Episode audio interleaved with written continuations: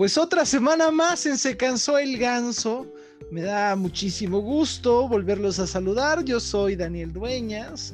Estoy en redes sociales como arroba Daniel-Duf y me acompaña mi amigo Diego Piñón. ¿Cómo estás, Diego? Muy, muy bien, hermano. Estamos muy bien aquí, muy contentos de estar con nuestro auditorio y por supuesto contigo. ¿Y cómo te encuentran en redes sociales? Me encuentran como arroba Diego Pinón-bajo. Excelente, hermano. Y pues bueno, otra semana más de esta trágica vida que llevamos en México con la 4T y todos sus eh, López Obrador. Esta semana está, pues estamos con, noticias, aparte de México, también noticias de Estados Unidos, hermano. Este, eh, lo, que, lo que se está viviendo en Estados Unidos está muy interesante, ya platicaremos de eso más adelante. Pero pues bueno, son, es, una, es una semana muy, también muy interesante en México, aunque no le hemos prestado mucha atención. No sé si sepas que ya cambiaron de presidente del Tribunal Electoral. ¿Cómo ves, hermano? Eh, sí, sí, sí, por supuesto. Sí, sí, he visto que ha sido una semana muy movida, muy, muy movida en materia electoral aquí en nuestro eh, México y pues, en Estados Unidos también, definitivamente pero quiero profundizar en este tema de, de, todo lo que pasó en, el cambio del Tribunal Electoral. ¿Te acuerdas tú que hace dos semanas, aproximadamente dos, tres semanas, fueron las decisiones para eh, crear creación de nuevos partidos políticos? ¿Sí, ¿Sí recuerdas? Por supuesto, y me acuerdo perfectamente de la negación a México Libre, un partido que tuvo que haber sido también. Claro que por criterios muy básicos, cero jurídicos, le negaron el, registro de partido político y se los concedieron al partido del Baester, a redes sociales progresistas, y también este por ahí les quería dar la intervención a Morena. Pero ¿quién hizo esto?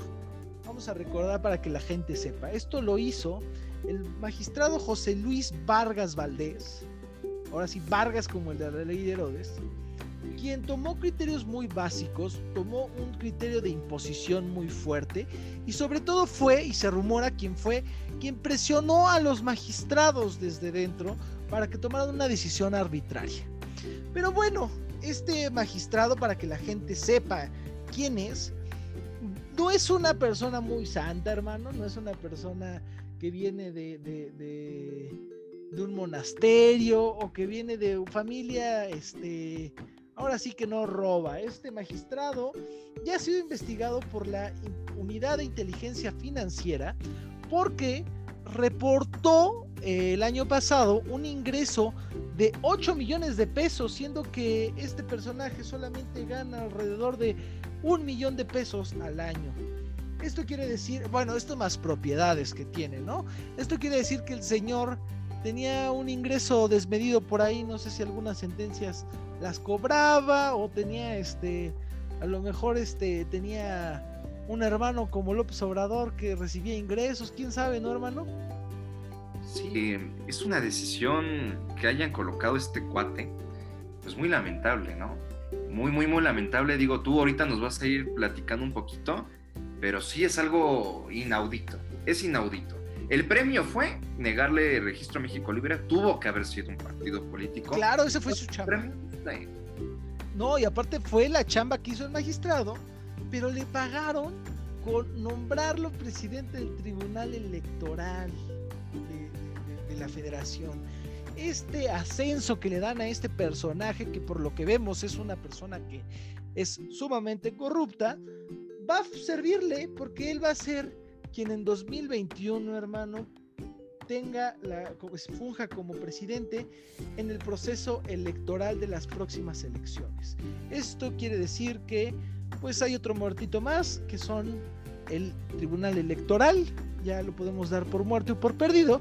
Y pues bueno, también eh, recordarle a la gente que esta semana Pío López Obrador le pidió al Tribunal Electoral que cesara la investigación y cesara el procedimiento que hay en, la, en su contra por todos estos eh, bolsitas de dinero recibidas. ¿Cómo ves, hermano?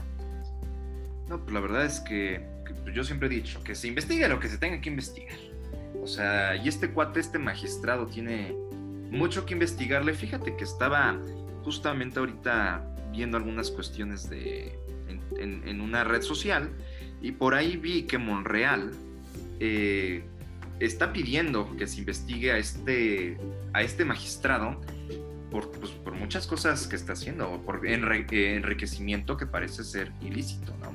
Y no es cualquier cosa que un, eh, me parece senador, si no estoy equivocado, Dani, sí. que pida que investiguen a, este presidente algo está muy raro ahí, ¿sabes? Algo, algo está muy raro ahí, pero acuérdate que hay una pelea ahí interna entre Morena, ¿no? Ahora sí, el, ¿quién es el mayor opositor de Morena?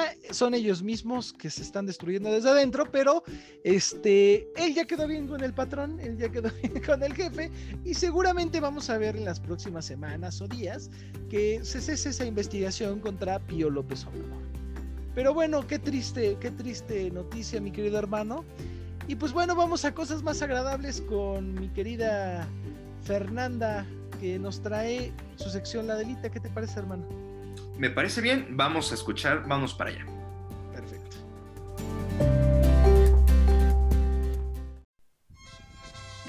Porque las mujeres también somos revolucionarias, no te pierdas La Adelita con Fernanda Martínez.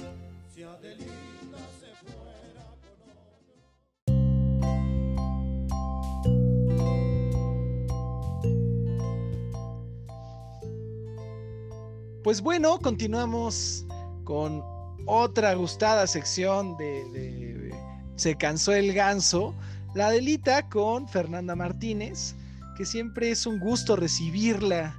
A mí ya digo, siempre nos da mucho gusto, ¿verdad, digo? Por supuesto, hermano, es un gustazo tener aquí a una mujer tan preparada y muy favorita por todo el público, nuestra querida amiga Fernanda Martínez. Pues muy buen, Fer pues, este, ¿qué tema nos trae esta semana? Estoy seguro que va a ser un tema súper interesante, como siempre. Muchas gracias, Dani. Buenas noches, Diego, y buenas noches, Dani. Un gustazo tenerlos por aquí. Qué bueno que, están muy bien. Y pues a todo el auditorio que nos está escuchando, muchas gracias por estar aquí precisamente en este segundo programa de La Delita con su servidora, pues Fernanda Martínez, desde Guanajuato, la cuna de la independencia. Pues bueno, Dani, ahora sí que venimos de festividades dobles, con Halloween y Día de Muertos, ¿eh? Entonces, vamos a hablar de cosas terroríficas con el más tema que, de ¿Más que las elecciones de Estados Unidos? Más que las elecciones de Estados Unidos. Creo que es un tema que interviene, ¿eh? La verdad es que yo sí estoy convencida de eso. Por eso sigue siendo un tema terrorífico. Fíjate, este se titula Las olas feministas y vamos a platicar un poco de cómo surgieron en sus tomos 1, 2 y 3. ¿Qué te parece? Excelente, Fer, pues adelante. Perfecto, Dani, pues muchas gracias.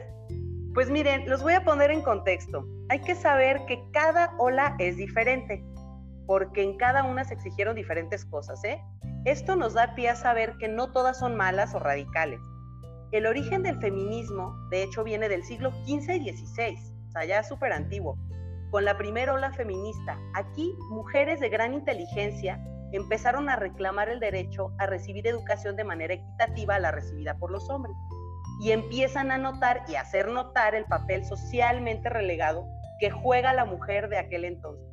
Por ejemplo, las obras pioneras en estos temas fueron las de Christine de Pizan, que fue en 1405, y la de Pauline de la Barré, él fue un sacerdote, en 1671 esto se expande al siglo XVII con el filósofo Fontanel y su obra Conversiones sobre la pluralidad de los mundos.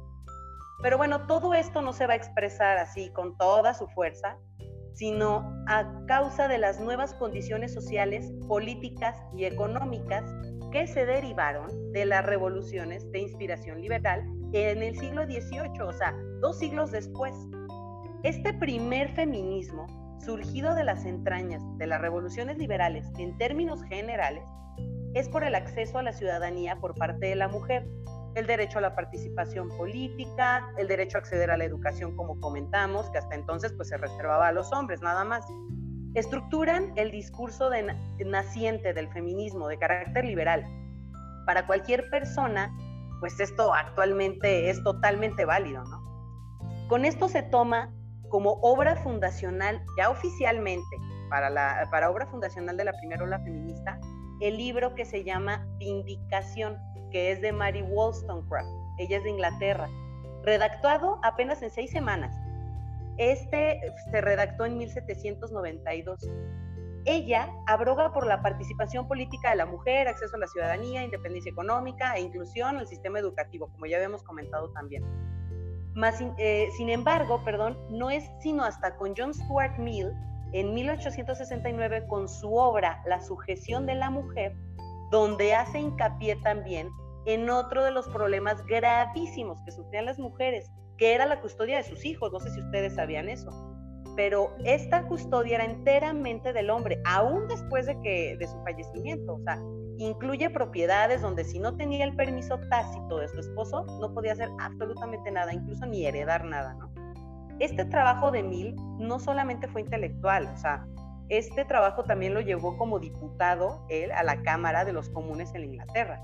Aunque sin éxito al principio, ¿ah? dejó precedentes históricos, eso sí, Vemos nacer en este mismo año también la Sociedad Nacional de Sufragio Femenino y en 1903 la Unión Social y Política Femenina con el lema Voto para la Mujer. Todo esto es de la primera ola. Este movimiento tiene nacimiento en diferentes países con diferentes fechas y actores, obviamente, ¿verdad? Por ejemplo, en Francia fue en 1909 con la Unión Francesa para el Sufragio Feminista y en Estados Unidos fue en 1848 con la Declaración de Seneca Falls, este texto fundacional del sufragismo estadounidense. Aquí en Estados Unidos, como comentábamos, ya ven que les comenté las elecciones, ¿no? Eh, los importantes políticos como Abraham Lincoln, paréntesis, ahí sí les digo, es republicano, apoyaron la causa de las mujeres. De hecho, a diferencia de lo que muchos piensan, quien propone la decimocuarta enmienda a la Constitución, que es el voto para los esclavos, es el Partido Republicano, en contra de todo el Partido Demócrata, ¿eh? que estaba Andrew Jackson. Esto fue en 1866. Si bien la mujer seguía excluida, dos años más tarde, en el 68, nace la Asociación Americana para el Sufragio Femenino, apoyado también por el Partido Republicano, en contra del Partido Demócrata. En 1918 fue cuando se aprobó la decimonovena enmienda impulsada por el Partido Republicano. Esto fue para el voto de la mujer, que también pues, fue posible por un Congreso, como les decía, republicano, ¿va? ¿Esto, en, qué, en qué fecha fue, Fer?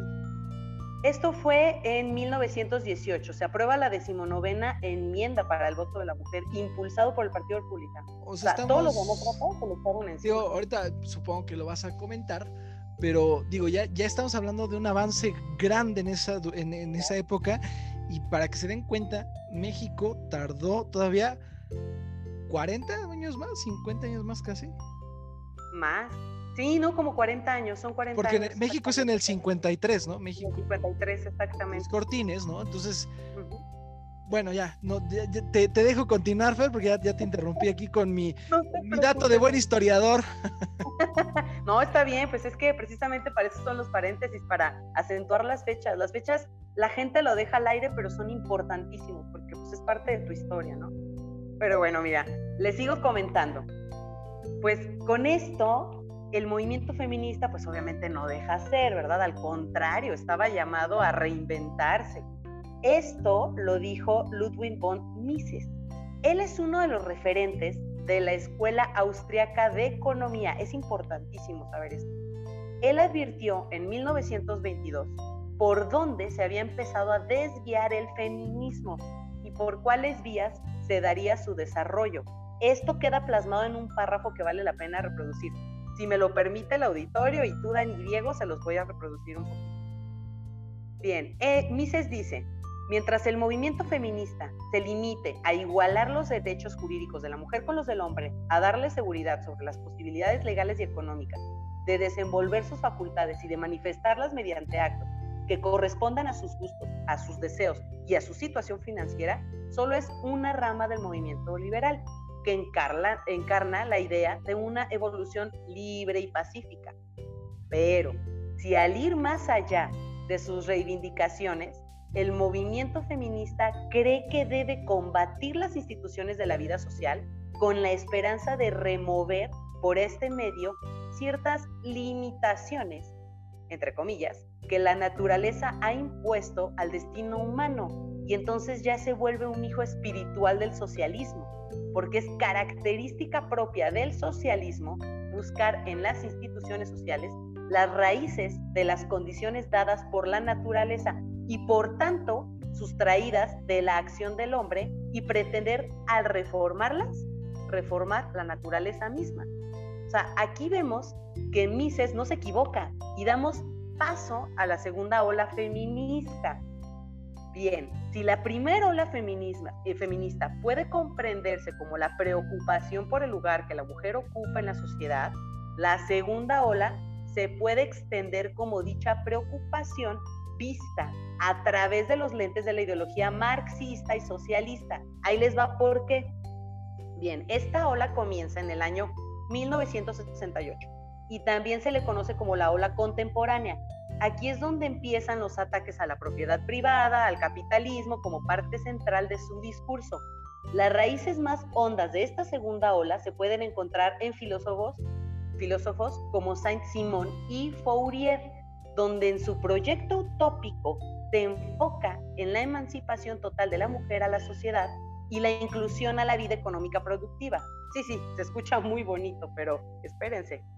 Ahí además de arremeter contra la propiedad privada, plantearon también la desaparición del matrimonio como institución social. Pero el verdadero impulsor de esta segunda ola fue nada más y nada menos que quién cree. Pues Engels, Frederick Engels, que quien con su socio Karl Marx ahondó desde el materialismo dialéctico marxista la cuestión de la mujer en la familia con su obra El origen de la familia, la propiedad privada y el Estado, que lo publicaron en 1884. Bien, ahí, pues la finalidad de, Engels era mostrar que la familia eh, que era monógama, perdón, monogámica, era apenas un tipo de familia, o sea, que nace como reflejo de la aparición y el desarrollo de la institución de la propiedad privada y todo este rollo, ¿no? Pero dice que anteriormente los hijos de unos y otros se consideraban comunes, o sea, todos eran de todos, ¿no? Asumiendo Engels que esta afirmación era válida, él recurre a tratar de validar los matrimonios por grupo, en el cual cada hombre tenía muchas mujeres y cada mujer muchos hombres, en estado salvaje, así, donde ni siquiera el incesto supone un límite moral ya sean hermanos con hermanos, padres con hijas, etcétera. Esta idea se pasó a plano económico, donde Engels y Marx apelan por un régimen matriarcal, eh, perdón, matriarcal, donde la mujer es la cabeza de la familia en cuanto a las aportaciones y distribución de todo. El detalle que se le pasó a Engels y a Marx fue la diferencia física existente entre hombres y mujeres, obvio, ¿no? Y pues lo que ello ha significado para la dominación de los primeros sobre los segundos. O sea, en épocas pasadas donde el poder estaba ligado a la fuerza física, pues dio paso a la narrativa de Engels del famoso patriarcado. Entonces, aquí viene esto. Entonces, ¿qué nos dice Engels en una palabra? Pues que la aparición de la propiedad privada, la que derroca el paraíso comunista matriarcal y que nos trae el régimen de dominación malo y masculino, pues, ¿cuáles son? O sea, es, es esto, perdón, lo que nos trae el régimen de dominación masculina, ¿no? Es malísimo para ellos. Pues bueno, ¿cuáles son entonces las consecuencias estratégicas y prácticas que se derivan de este feminismo marxista en comparación con el feminismo liberal de la primera ola? Bueno, pues que el feminismo liberal entendía que era posible resolver los problemas que él mismo planteaba introduciendo reformas electorales y educativas, pero el marxista solamente puede resolver la cuestión con arreglo de una revolución violenta y que acabe con la propiedad privada y con la familia como institución social. Esta teoría es la que se intenta por primera vez en la Unión Soviética. Estos datos que les voy a dar a continuación son bien interesantes.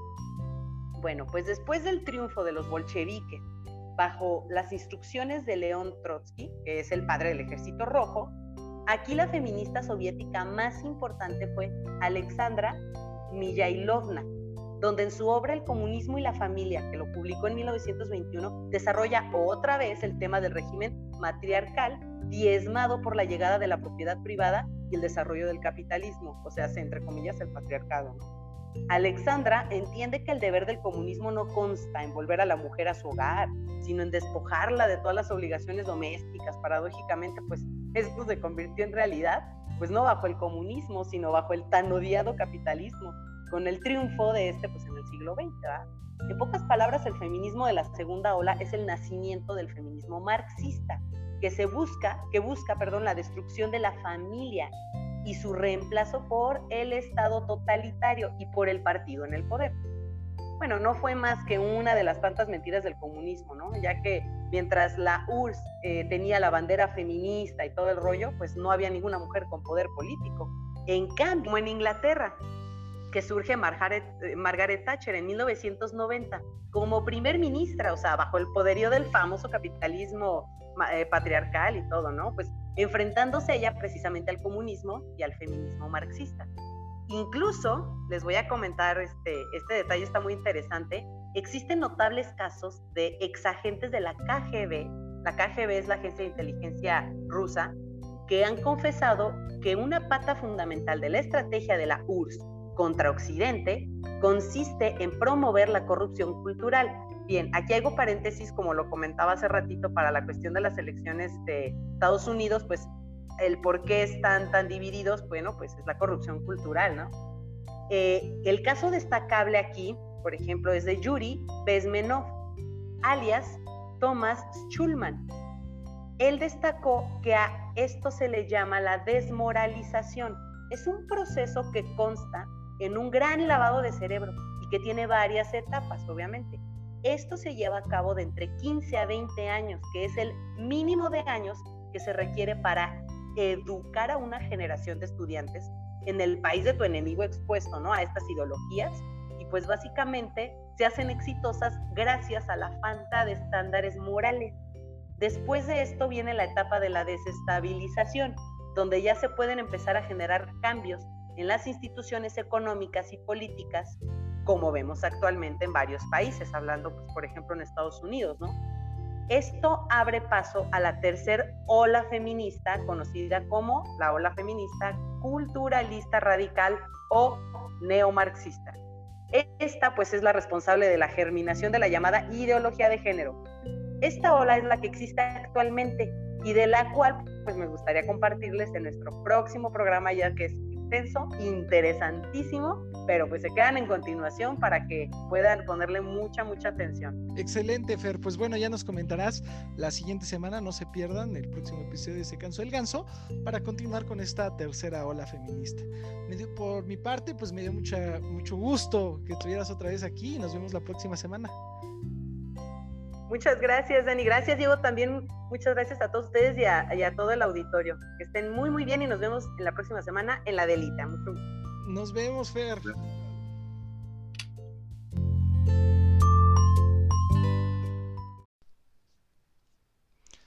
A continuación, se armaron los poetazos, una sección que te llenará la boca de verdadera cultura.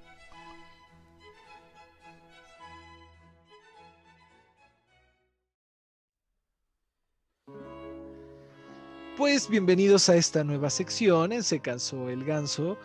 Se llama Se armaron los poetazos, ¿verdad? Aquí vamos a hablar, hermano, de estos poetas incomprendidos, de estos filósofos eh, que no tienen cabida en la vida social, estos pensadores de la 4T que están avanzados para su época y la gente no lo entiende, pero aquí vamos a desmenuzar su pensamiento para que la gente entienda la sensibilidad con la que se expresan. ¿Cómo ves, hermano?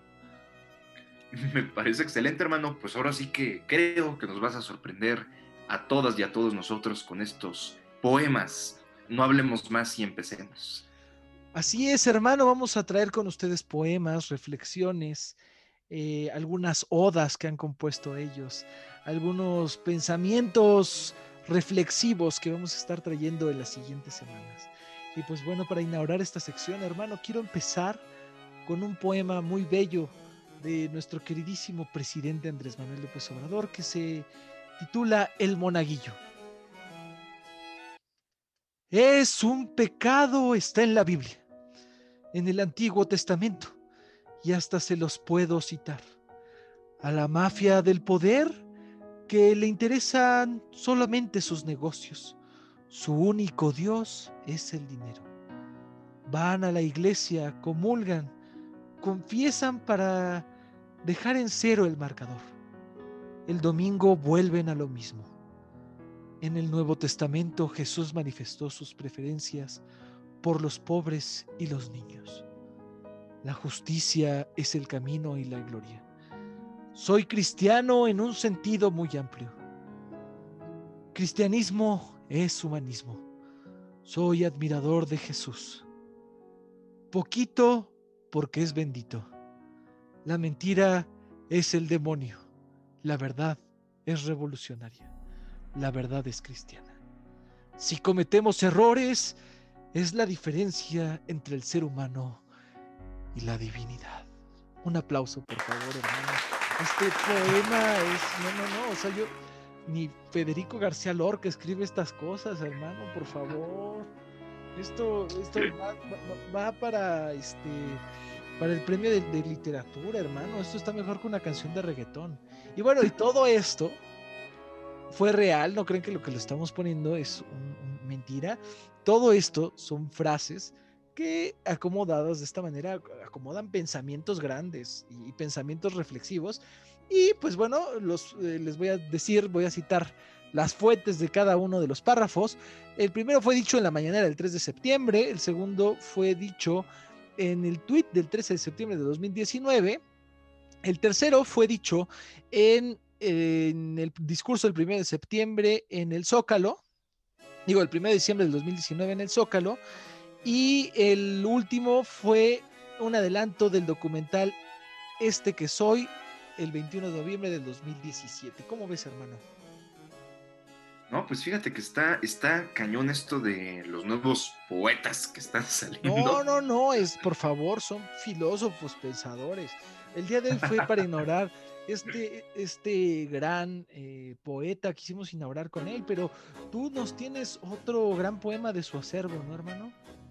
Así es, Hermanito. Fíjate que tenemos otro poema muy, muy, muy interesante que se titula eh, Lo cortés no quita lo español. Envió una carta al rey de España y otra al papa, para que se haga un relato de los agravios, que se pida perdón por los abusos que se cometieron durante la conquista y la dominación colonial. Apenas desembarcó en Veracruz el conquistador Hernán Cortés y se autonombró alcalde. Ese fue el primer fraude. Antes de repartirlos, ya estaba menguado.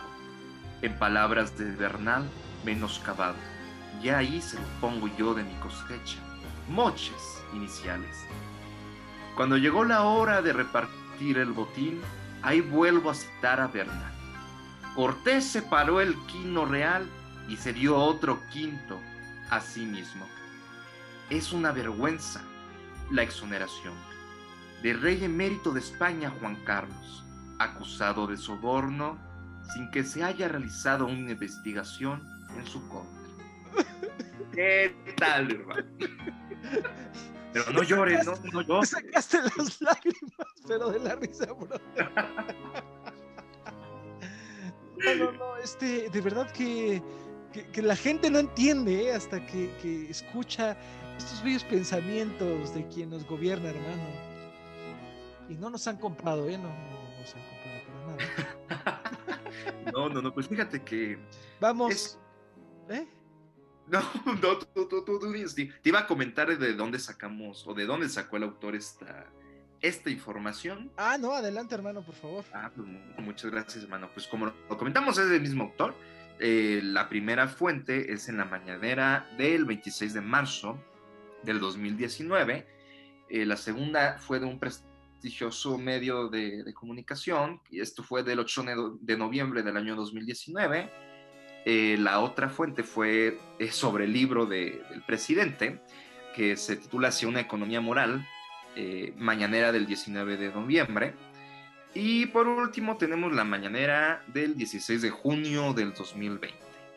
Sí, para que el público entienda que lo que decimos aquí no son mentiras. Todo lo dijo el presidente y, y- y son cuestiones que acomodadas nos dan bellas reflexiones para, para pensar toda la noche, brother. Y pues Oh, por man. último, quiero cerrar, hermano, con un poema eh, muy, muy bello, ¿eh? Se llama Ese que no soy.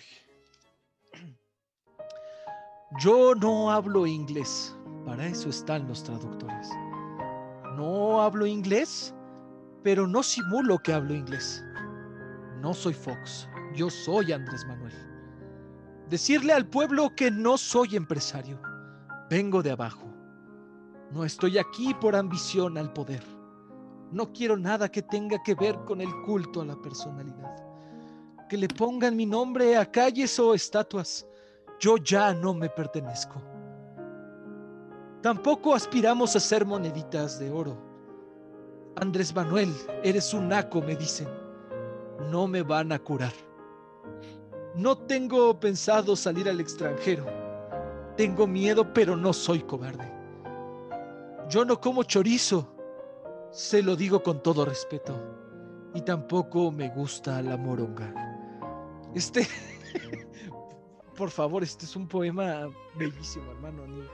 Ni, Armando Hoyos hace estas reflexiones tan, tan bellas y hermosas, hermano.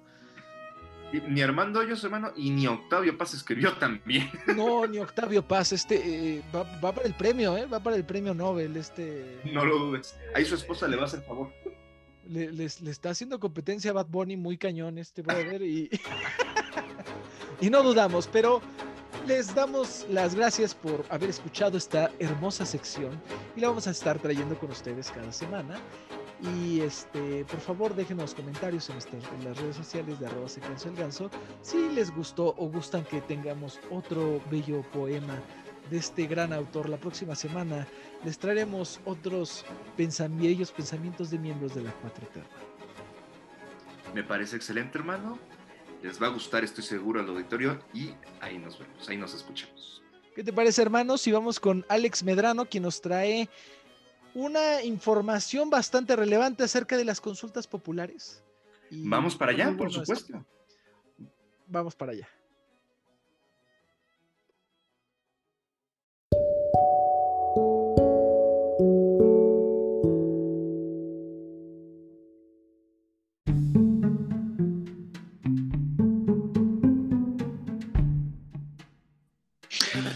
Pues otra semana más en Al Derecho con mi amigo Alex. ¿Cómo estás? Alex Medrano, qué gusto recibirte otra semana más. Hola, muy bien, ¿cómo estás, Daniel? ¿Y cómo están todos? Un placer estar con ustedes esta noche después del el especial de Halloween, que fue muy terrorífico. Pues nada, que me complace mucho estar aquí con ustedes. Y muy ahora. interactivo, ¿no? Diferente, muy Diferente. bueno.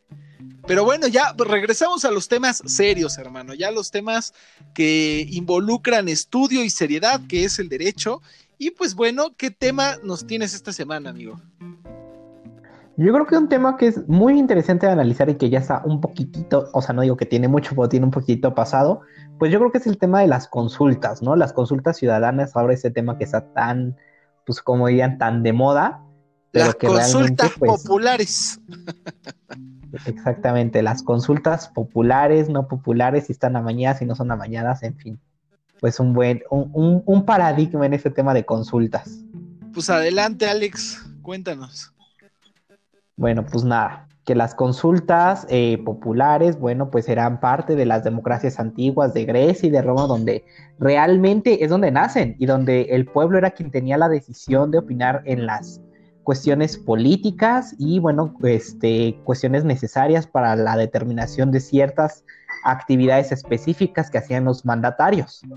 Ahora, esta consulta, bueno, se traduce a nuestro sistema jurídico y más y se aterriza más en 2014 cuando está la Ley Nacional de Consulta Ciudadana, donde realmente regula la consulta junto con, bueno, es una ley reglamentaria del artículo 35 constitucional y bueno, donde nos marca todo el procedimiento que debe de seguir la consulta y cuáles son los estándares que deberían de existir para ver si un tema es eh, viable para consulta o si no lo es de plano.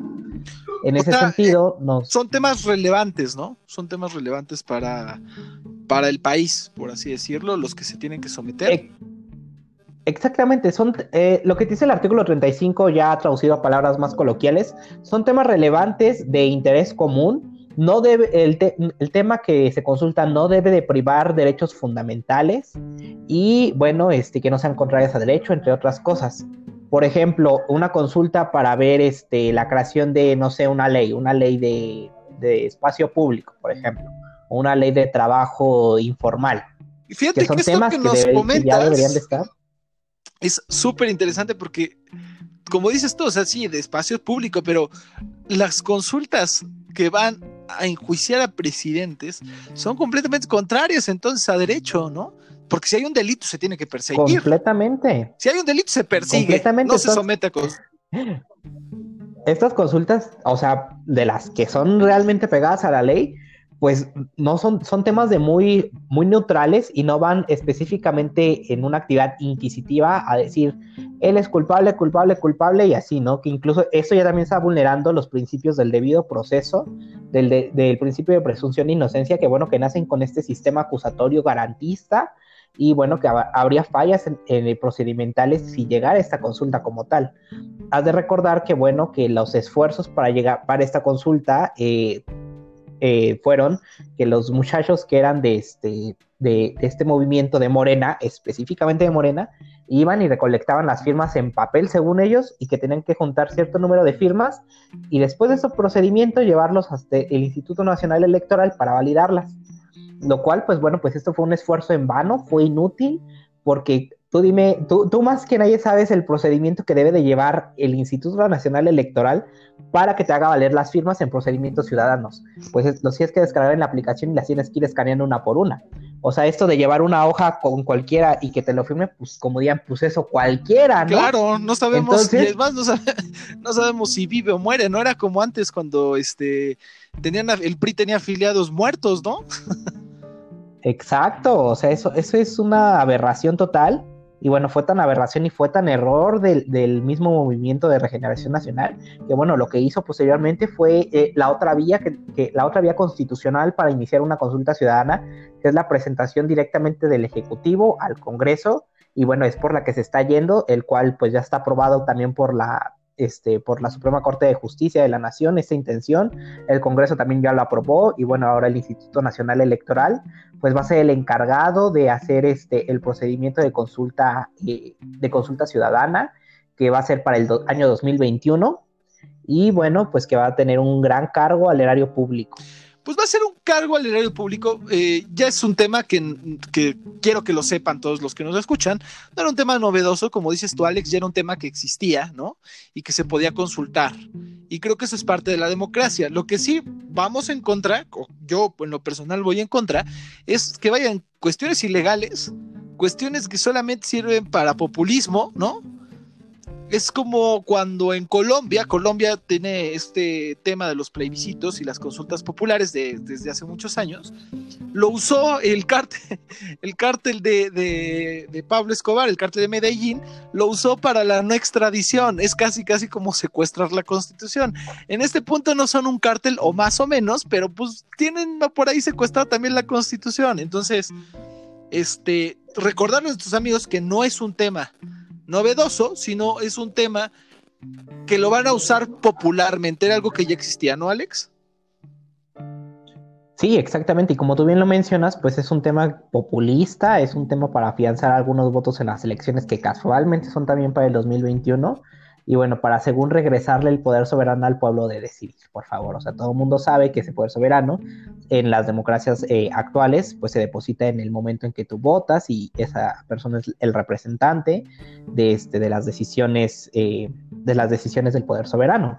Entonces, aquí, aquí también hay un punto muy importante. Si tú te habrás dado cuenta cuando estaba este proceso de recolección de firmas, eh, firmas que, bueno, son totalmente ilegales, había, eh, la, pregunta era, ¿quieres que se enjuicien los expresidentes? Ya te ponía Enrique Peña Nieto, Calderón, Fox, Salinas y Cedillo también.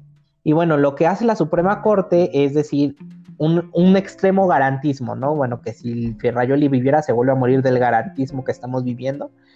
Y, este, y lo que hace es cambiar la pregunta. La pregunta ahora es, ¿estás de acuerdo en que se lleven a cabo acciones con el apego al marco legal para establecer las decisiones políticas tomadas en el pasado por los actos políticos y garantizar justicia y derechos posibles y derechos de las posibles víctimas? Bueno, pues aquí pues todo el mundo sabe que esta pregunta va con cola enfocada al derecho penal, ¿no? Al derecho procesal penal. Y bueno, pues yo nada más les debo recordar a la audiencia cuáles son las formas de iniciar una investigación penal. Una forma de investigación es la denuncia o la querella. Ahí encontramos las formas ordinarias y las extraordinarias. Las extraordinarias encontraríamos como la flagrancia o el caso urgente. Y bueno, pues el Código Nacional de Procedimientos Penales, bueno, en la vía te dice que a través de una consulta ciudadana y después de todo. Pero es un tema muy interesante porque supongamos que ya se dijo lo que va a pasar, que creo que eso es muy obvio que va a pasar, o sea, porque el pueblo ahí va detrás diciendo y, es y aplaudiendo. el presidente y aplaudiendo cosas tan ignorantes como es una consulta. Entonces, bueno, es, es una pérdida de tiempo la consulta, es una pérdida de recursos, ya sabemos lo que va a pasar, pero lo interesante va a ser cómo va a llegar esa denuncia a la fiscalía, ¿no? A nombre del pueblo soberano y libre de México o a nombre del presidente o a nombre de Morena o a nombre de se va a iniciar hermano por favor va a ser como en, en, en, la Revolución Francesa a nombre del pueblo de Francia le vamos a cortar la cabeza. No sería la cosa más cagada que escucharía en mi vida no pero ahora debemos recordar que el procedimiento bueno pues tiene varias fases el, la cual cuando se presenta en este caso la denuncia pues va a ser eh, el tiempo de la investigación inicial y bueno, los temas de este eh, para determinar eh, los datos y elementos de prueba necesarios para realizar un auto de vinculación a proceso, ¿no? Entonces, pues realmente en ese tema de investigación inicial, bueno, pues ya súmale otro medio año, otro un cuarto de año más al año que va a esperar o sea, si realmente estas personas han cumplido el delito, pues tú crees que en un año y medio no se van a fugar, no se van a ir a México, de México a un país que no tenga extradición. O sea, por favor, o sea, es algo ilógico. Yo creo que Eslovenia es un país padrísimo, que yo dudo que tenga tratado de extradición. Entonces, si alguien que cree que lo vayan a acusar me esté escuchando, pues váyase, porque tiene un año y medio, de aquí en lo que nosotros nos, el pueblo soberano, nos organizamos de si va o si no va pues tiene tiempo suficiente, ¿no? Y es un arma de los legisladores mexicanos. Perdón, es un arma de doble filo, porque también se le va a voltear, ¿no? Al final de cuentas, no sabemos cómo va a terminar su sexenio. Y pues va a ser un, arma para también juzgarlo a él, ¿no? Y él si chance no, no le dan tiempo de, de irse a otro país. Entonces, este tipo de cosas, ¿no? También el, fuero, todas estas cosas se hizo precisamente para esto, para evitar venganzas políticas, que estamos regresando a eso, ¿no? Perdón, Alex, que te haya interrumpido, pero quería comentarlo. Claro, o sea, ya va a marcar un precedente y bueno, pues se podrá usar posteriormente, ¿no? Pero a lo que quiero llegar que es una cuestión ridícula decir que en un año vamos a pensar si ponemos una denuncia no, o sea, por favor, en un año te cambias de ciudad y ya, o sea, en la vida vas a tener este, una, medida de, una medida de seguridad o una medida de protección, una medida cautelar, perdón, para este, para, pues para que no te sustraigas del procedimiento, o sea, pues tienes tanto tiempo para pensarlo, o sea, que hasta suena ridículo. Suena ridículo, pero bueno, yo lo que sí les diría a los legisladores mexicanos es que, pues que no vaya a pasar casi como el caso de Rosario Robles, que están en los problemas de los, del término de delito continuado en el caso de corrupción, y bueno, pues que en este tiempo que falta un año, pues que si realmente quieren hacer las cosas bien en el procedimiento penal, bueno, pues que se pongan a legislar bien el jus puniendi en la parte de los delitos continuados, porque está muy mal redactado y da la interpretación muchas cosas. Entonces, bueno, tienen tiempo para que no esté pasando lo mismo del Rosario Robles, que le están poniendo la pena más mínima por aquello del delito continuado que está mal regulado en el Código eh, Penal Federal. Excelente, Alex. Pues sí, eh, ese tema de Chayito, como decías, este, también, ¿no? ¿Por qué no lo sometieron a consulta, no? Todo está armado, Alex, para el derecho los... Porque eso no conviene. Eh, exactamente, el derecho lo están usando para política usando las eh, herramientas del Estado, la fuerza coercitiva del Estado, para, eh, para su propio interés. Entonces creo que el pueblo es de lo que se debería dar cuenta. Y pues bueno, excelente tema que nos trajiste hoy, Alex. Sí, ya estamos sobre tiempo y bueno, pues que este tema da para muchísimo más. Y bueno, con mucho gusto cuando vaya actualizándose, pues aquí estaremos en la segunda parte de las consultas. Seguramente, seguramente vamos a tener segunda parte de las consultas, porque la gente tiene que saber de qué estamos hablando, ¿no? Y, de qué se va a hablar, porque va a ser un tema que en los próximos años va a dar mucho, mucho de qué hablar, mi querido Alex. En el próximo tan solo pues va a dar mucho de qué hablar y bueno pues aquí estaremos viendo el pan y circo que está orquestando el gobierno federal porque no se puede llamar de otra forma, es pan y circo. Ya, ya, yo, ya te digo que no sé si este amanezco en, en, una novela o amanezco en México. Bueno, siempre ha sido muy este muy bizarro México, pero ahorita en esta época lo veo mucho más bizarro y, y pues bueno, es delicado, ¿no? Hay que decirlo al público, es delicado estar jugando con el derecho. Exactamente, ese es un juego del derecho al poder del Estado. Pero pues bueno. Alex, me dio mucho gusto, te mando un abrazo y nos vemos la próxima semana. No, hombre, muchísimas gracias a ti, Daniel. Muchísimas gracias por el espacio y saludos a todos los que nos oyen. Un abrazo.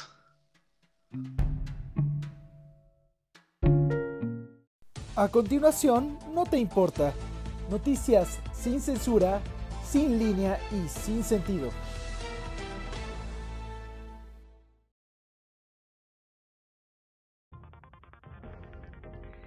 ¿Qué tal? Espero que estén muy bien. Nos encontramos en otra sección de No te importa, noticias que no tienen eh, mucho sentido. Mi querido hermano, ¿qué nos tienes hoy?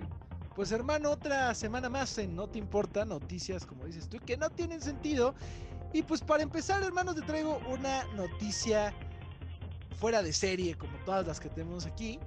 Y vámonos hasta China, donde la empresa de tecnología Kaohsiung así no sé si se pronuncia así, Kaohsiung, con sede en Beijing, generó polémica en redes sociales chinas luego de varios videos que muestran temporizadores digitales sobre los baños de los empleados. Después de cierto tiempo, los baños se abren las puertas de los baños, hermano. Esto lo hizo la empresa con el pretexto de que ciertos empleados perdían el tiempo en los cubículos del baño al ir a hacer sus necesidades. ¿Cómo ves, hermano? A mí me, preocuparían los que tienen diarrea, ¿no? y esto de que te cuenten el tiempo yendo a, hacer tus necesidades está cañón, ¿no? no, pues es que si está cañón. Imagínate uno, pues uno tiene que tener tranquilidad para que todo surja. Si no, no, funciona así, hermano. Bueno, quién sabe, hermano. A lo mejor esto sirve también para mejorar tu, tu, tu flujo gástrico. Para... Para que la aprietes más. Si tienes, si tiene circulación lenta, la vas a acelerar, brother.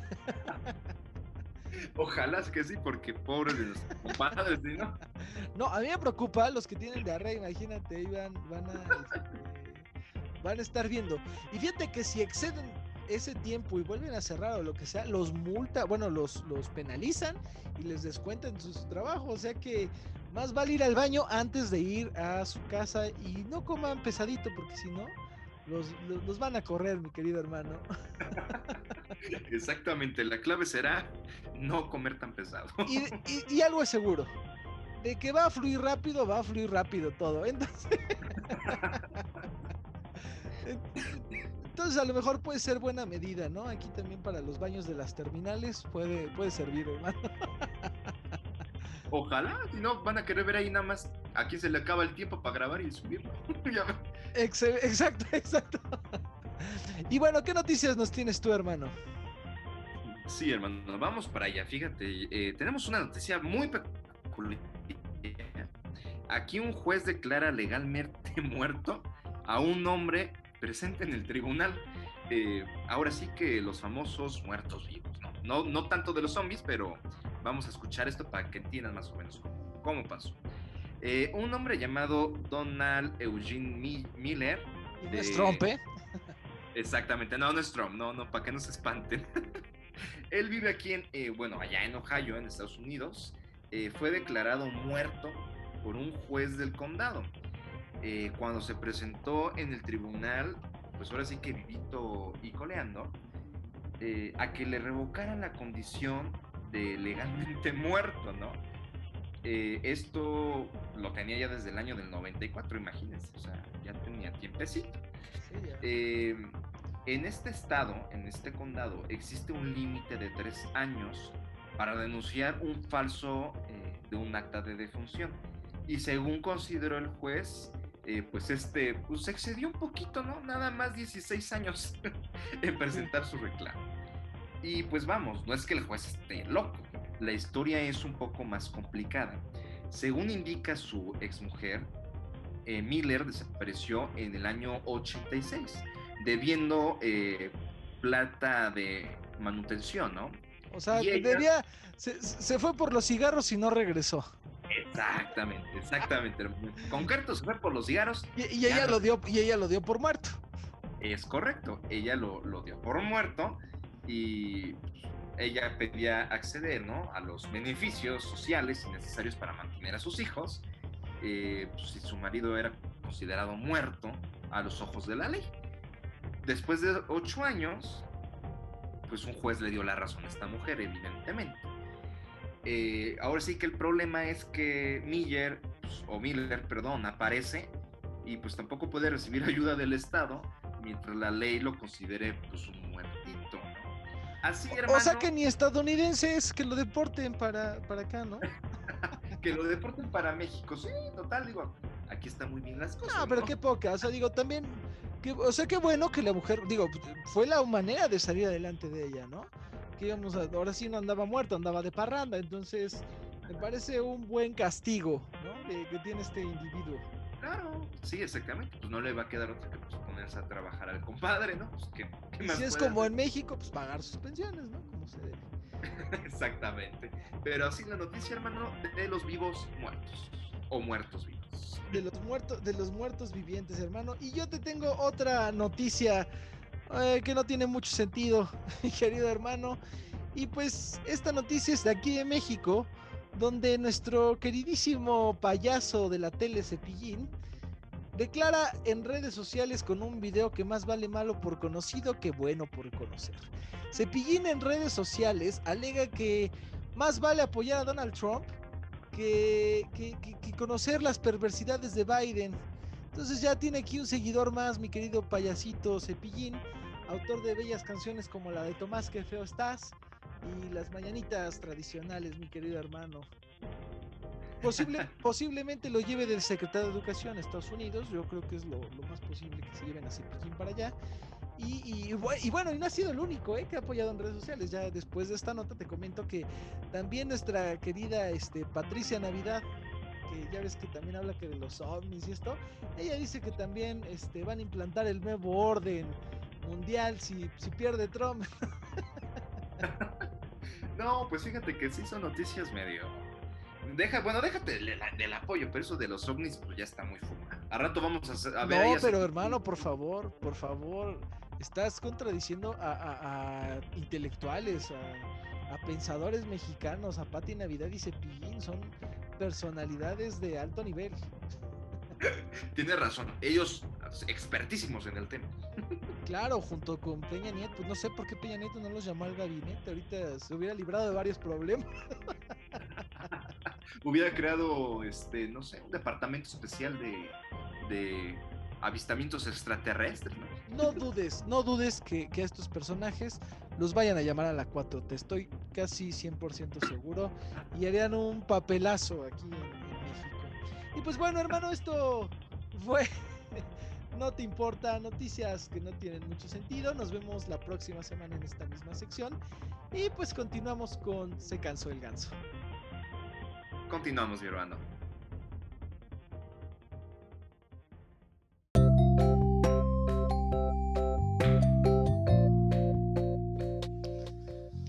Pues ya casi terminamos en Se cansó el ganso, pero no queremos irnos sin el tema que está de moda, mi querido hermano, ¿no? Que aunque muchos mexicanos les gusta, digo, entiendo que les gusta, ¿no? Porque está interesante el proceso electoral en Estados Unidos, pero pues bueno, no nos quita la realidad que, es regresar a la pesadilla de la 4T.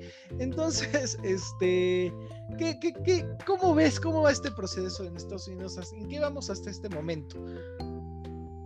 Pues fíjate, hermano, que es un, escenario eh, políticamente, electoralmente hablando, muy interesante. Pensábamos, eh, muchos, digo yo en lo personal, este, pues estoy más de otro color como todos, no puedo decir mi, elec- mi elección ahorita, pero pues por supuesto que pensaban que Donald Trump iba, este, pues iba fuerte, y lo que estamos viendo en este momento es que no, eh, el candidato demócrata pues va ganando y va ganando en este momento por mucho. Estamos hablando de 253 puntos. Tú sabes que son 270 nuestro auditorio también para que gane y sea electo presidente de Estados Unidos de América, ¿no? Estamos eso- hablando que van las cifras entre 253 y 264, más o menos, ¿no? Que es lo que tengo entendido. Eh, mira, eh, este republicano, el candidato republicano, o sea, Trump, trae 214 puntos Sí. y Biden trae 253. Hasta el momento, hasta eso quiero que entiendan hasta el día en que estamos grabando. No vayan a decir, ya ganó, no sé en qué, no, no sabemos, pero sí ha sido un proceso electoral. Y creo que va a seguir así unas, este, un día más, ¿no? O, o algunas horas más. Pues fíjate que yo, yo escuché este, que se pretende o lo pretenden extender hasta el 10 de noviembre. ¿eh? Puede ser que hasta el 10 de noviembre esté ya la decisión.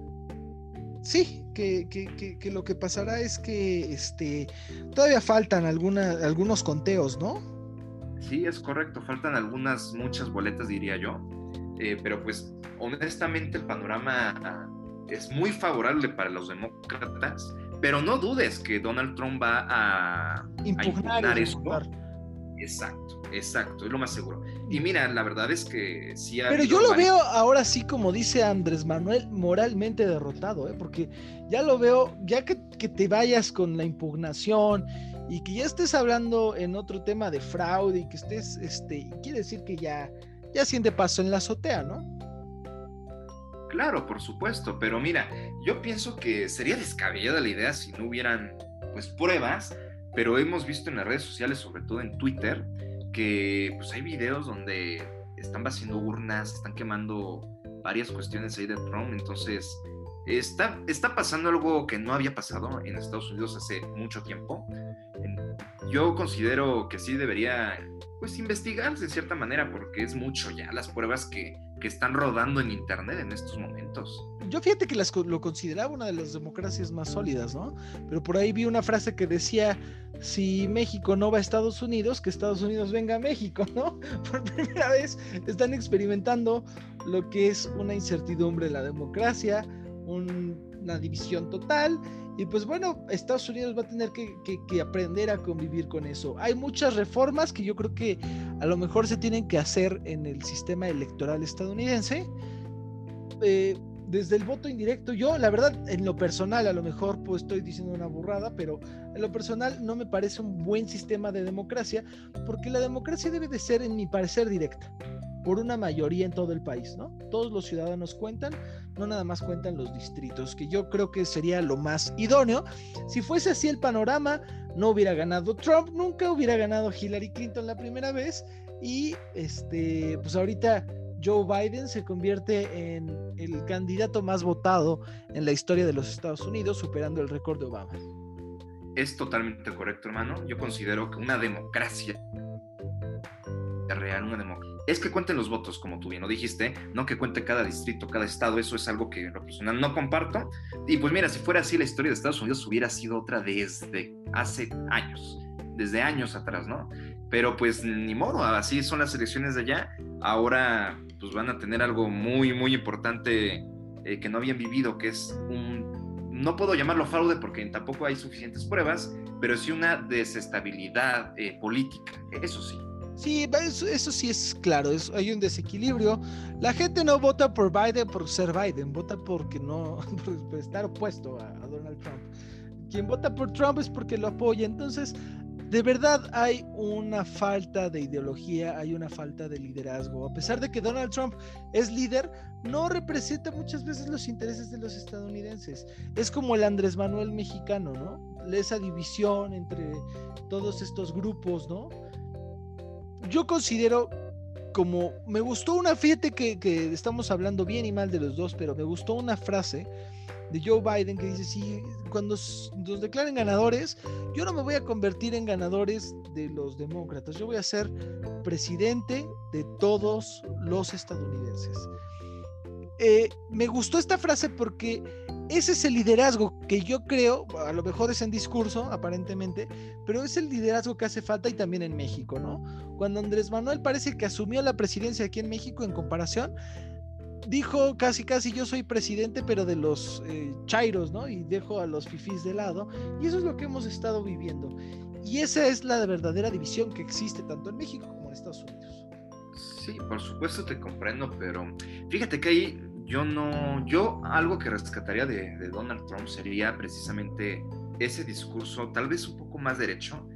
Mira, si te soy honesto, yo jamás recuerdo, yo recuerdo que López Obrador decía, voy a ser presidente de todos los mexicanos, como Biden en este momento. Y en este momento, pues digo, estamos viviendo cosas muy preocupantes y por lo menos Donald Trump en algo es, es sincero y él dice, sí voy a ser presidente, pero voy a representar a los republicanos, ¿no?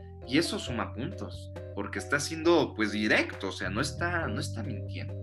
Eh, los latinos... Pero al final de cuentas te conviertes en presidente de toda una nación, ¿no? Exactamente. O sea, mira, algo, algo, otra cosa, y qué bueno que lo mencionas, es seguro. Gana o pierda Trump, la ideología de Trump se queda en el Senado. Eso ya, es, eso, eso ya es, es clarísimo. Su legado se va a quedar en, las dos cámaras. Gana o pierda Trump. Entonces, vamos a seguir teniendo eh, este, reformas con, la mentalidad de Trump. Creo que por ahí la Cámara Alta la lleva este, ganada los republicanos en mayoría y la Cámara Baja la van ganando los demócratas. Entonces va a ser un proceso interesante. A mí me gusta esto porque hay plural, puede ser plural esto, ¿no? Vamos a ver hasta dónde está dispuesto Donald Trump eh, entregar el poder. Que yo sería la primera vez en la historia que a lo mejor un presidente diga no quiero entregarlo, ¿no? Quién sabe, vamos a ver hasta dónde también puede ser el berrinche. Exacto, es correcto, sí. A, ver si vi un meme que decía, este, que, que, estaba llamando a López Obrador y decía, tú pon casas de campaña en Times Square, entonces. De paso. en Times Square pon tus casas de campaña y en Washington, ¿no? Digo, en, Nueva York y en Washington. Entonces, mira, vamos a ver qué pasa. Vamos a, hacer una remembranza, yo creo, la próxima semana de todo lo que fue el proceso electoral. ahorita lo vimos muy por encimita, solo para comentarlo y para que no pasara desapercibido. Y la próxima semana yo creo que ya tenemos ganador de estas elecciones. Y vamos a ver qué ha pasado hasta el momento. Va a estar interesante, hermano. Es correcto. Hagan sus apuestas y ya lo platicaremos en las próximas semanas. Perfecto, hermano. Y pues yo me despido. Eh, soy Daniel Dueñas y ya les dije, me encuentran en las redes sociales como arroba Daniel Duf. ¿Y tú, mi querido amigo? Sí, gracias, hermano. Yo, eh, pues, saben, soy Diego Piñón. En Twitter me encuentran como arroba Diego Pinón-bajo. Y pues bueno, a todos juntos nos encuentran como arroba se cansó el, este, sí, arroba se cansó el ganso. Eh, pues síganos en redes sociales, por favor, y también compártanos. Eh, vamos a hacer esta familia de arroba se cansó el ganso más grande. Queremos escuchar qué les gusta, eh, qué les gustaría escuchar, qué no les gusta del programa, y creo que eso es muy enriquecedor. vamos con un tema musical de ABBA que va para cualquiera de los dos que gane mi hermano, que se llama The Winner Take It All. Entonces, Take It All. Entonces vamos con ese tema musical. El ganador lo toma todo, hermano. Así es, hermano. Lo tome todo. Excelente. Un abrazo, hermano. Abrazote.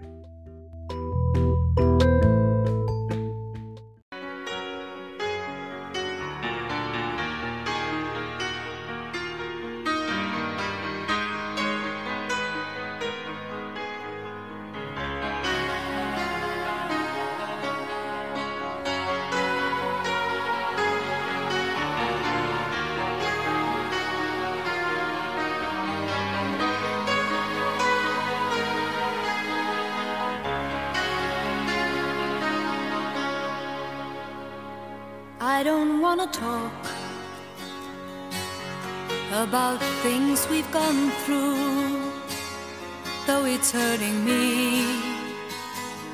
Now it's history. I played all my cards, and that's what you've done too. Nothing more to say, no more race to play. The winner takes it all. The loser standing small beside the victory.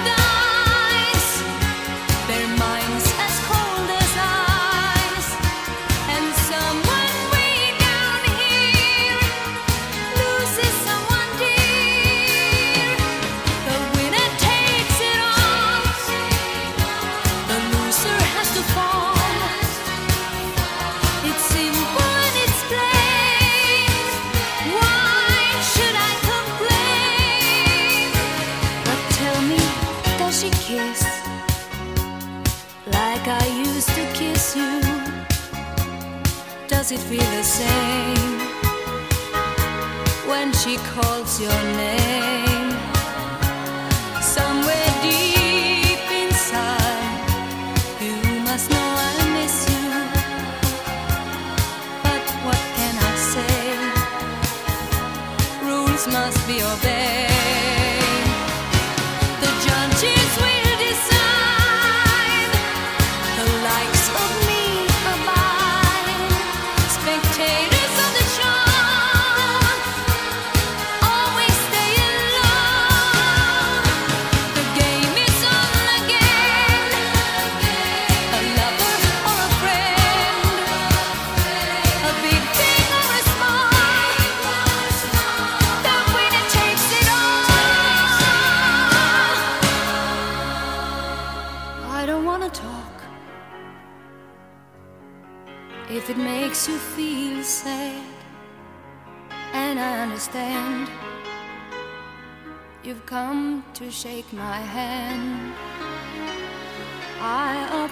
Just if it makes you feel bad seeing me so tense.